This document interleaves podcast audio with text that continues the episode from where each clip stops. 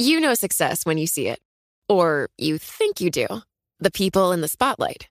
But what about those small business masterminds who succeed at making their money work harder? They do that by having a business bank account with QuickBooks Money, which now earns 5% annual percentage yield. Making your money work as hard as you do? That's how you business differently. Learn more about QuickBooks Money at quickbooks.com slash 5APY. Banking services provided by Green Dot Bank, member FDIC. Only funds and envelopes earn APY. APY can change at any time.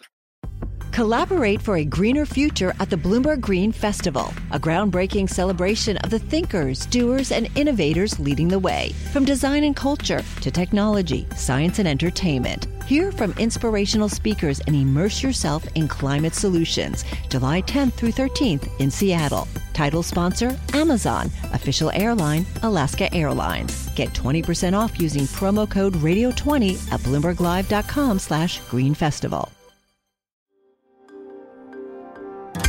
Le entregamos todo lo que necesita saber para comenzar el día. Esto es Bloomberg Daybreak para los que escuchan en América Latina y el resto del mundo.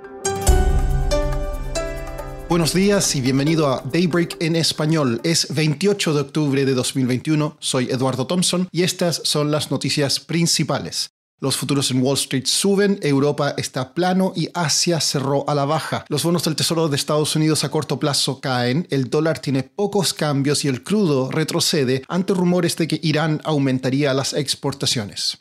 El evento del día de hoy será la reunión de política monetaria del Banco Central Europeo. Se espera que la entidad dirigida por Christine Lagarde siente las bases para las grandes decisiones que deberá tomar el próximo mes sobre la compra de activos. También que insista que la inflación es transitoria. Hoy también se esperan resultados de Amazon y Apple. Analistas estarán atentos a problemas en las cadenas de suministro y la demanda antes de la temporada navideña. También informarán Starbucks, Caterpillar y Mastercard.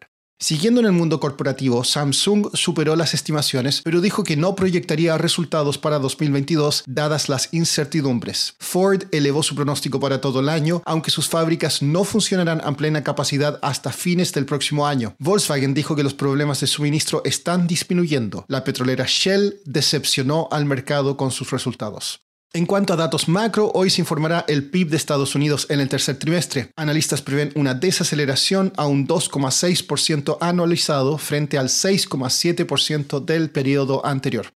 El Departamento de Energía de Estados Unidos criticó la reforma energética del presidente mexicano Andrés Manuel López Obrador. Según un documento visto por Bloomberg News, las emisiones de carbono de México podrían aumentar hasta un 65% y los costos de la electricidad también se elevarían si el país aprueba reformas que otorguen a la eléctrica estatal CFE un mayor control sobre el mercado.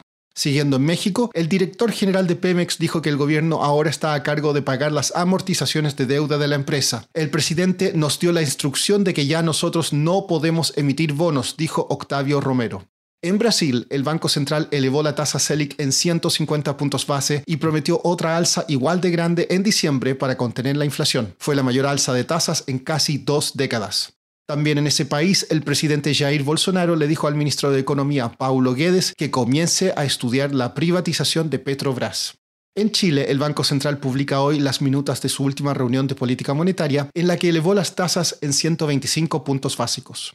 En distintas regiones de América Latina y el mundo, la escasez de agua se está volviendo un problema cada vez más frecuente. Bloomberg Green hizo un reportaje esta semana en el que dio a conocer el caso de seis activistas del agua. Hablé con James Atwood, uno de los autores del reportaje, sobre lo que descubrió reporteando este tema. Según los expertos, hay suficiente agua en el planeta, pero todo depende de cómo se gestiona. Ahora con el cambio climático y poblaciones que van en aumento, hay más tensión alrededor de, suministros de agua. Eso tiene consecuencias bastante importantes. O sea, la, la, gran pregunta es si el mundo puede cooperar en forma global o el nacionalismo es inevitable.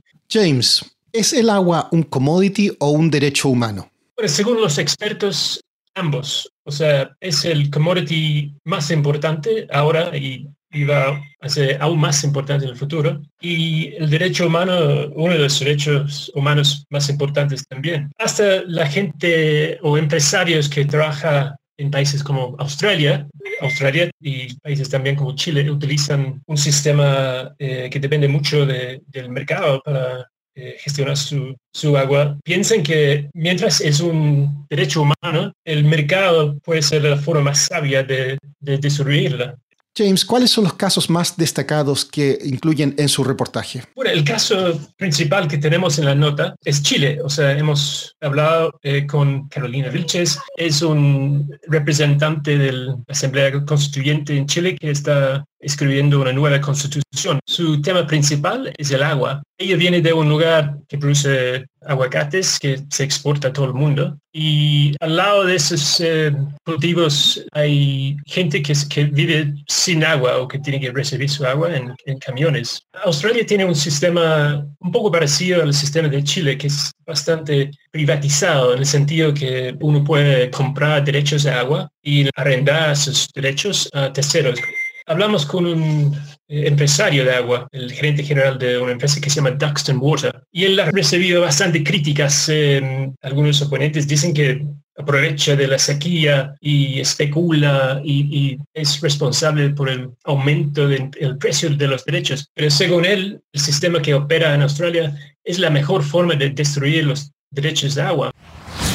Por último, las criptomonedas entran al mundo de la educación. La Escuela de Negocios de Wharton dijo que las aceptará como método de pago de las matrículas para su programa online sobre activos digitales y blockchain. Eso es todo por hoy. Soy Eduardo Thompson.